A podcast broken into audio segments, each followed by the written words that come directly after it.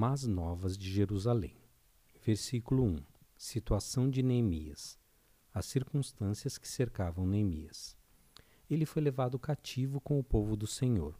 Nesse momento, estava preso em Suzã, uma residência de inverno dos reis persas, longe de Jerusalém, cerca de mil quilômetros. No entanto, Neemias tinha uma atitude diferente e não parecia que se considerava preso do reino de Artaxerxes, e sim se considerava servo do Senhor Deus. Sua atitude de confiar em Deus e na sua misericórdia revela isso. Paulo tinha essa mesma atitude. Eu, prisioneiro do Senhor. Efésios 4:1. Trabalhava diante do rei e não tinha perspectiva de libertação. Isso pode ser visto no momento em que ele manifesta o desejo de ir a Jerusalém fazer algo pela cidade. O rei lhe pergunta quanto tempo ele ficaria fora, ou quando voltaria, e Neemias marca um tempo. Ele poderia se dobrar diante das circunstâncias e entrar em tristeza e depressão, ou poderia entender que a mão do Senhor havia feito tudo o que fez e que o Senhor estava acima daquele rei, soberano. Ele poderia reconhecer o Senhor em seus caminhos, na certeza de que Deus endireitaria suas veredas, ou ainda pensar que tudo contribuía para aqueles que amam a Deus e que são chamados segundo o seu propósito.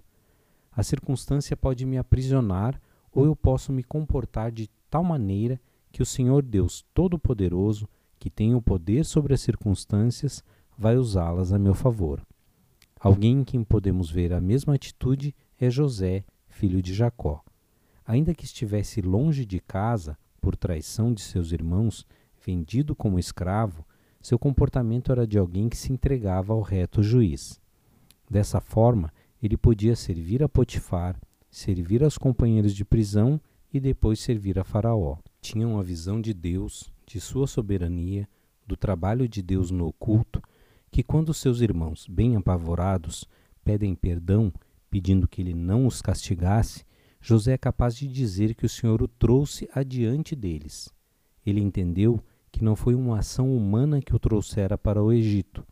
Neemias, José, Abraão, Noé, enfim, aqueles irmãos de Hebreus 11 eram pessoas que não estavam presos às circunstâncias da vida. Versículo 2 Uma característica marcante de Neemias foi o seu interesse pelo seu povo que havia ficado em Jerusalém.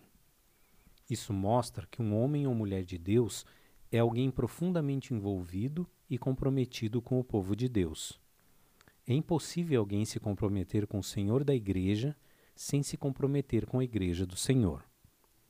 A falta de compreensão, revelação de que a Igreja é o corpo de Cristo, a plenitude daquele que a tudo enche em todas as coisas, Efésios 1, 23, tem gerado um tipo de crente que procura se sustentar no insustentável, que é uma vida fora do corpo. Do ponto de vista da palavra, do ponto de vista da vida de Cristo que está no corpo, é um absurdo completo e é se insurgir contra a verdadeira sabedoria. Quanto mais nós nos aproximamos do Deus eterno, mais próximos seremos daqueles que são nascidos de novo. Não importam as circunstâncias, como a distância física, nem a nossa situação de momento. Somos ligados uns aos outros pela morte de Cristo, que nos fez um. Então, o que acontece com a igreja é importante para mim. De fato, sou guardador de meus irmãos. O que acontecia com Jerusalém interferia na vida de Neemias. Da mesma forma, o que acontece com a igreja deve interferir com minha vida. Não será que Jesus quis dizer isso a Paulo quando lhe perguntou por que o perseguia? Neemias estava conectado de coração à cidade de seus pais. Identificava-se com ela e entendia que havia um trabalho a ser realizado ali. E isso era tão forte que a situação momentânea dele não importava mais que as condições nas quais os da província estavam.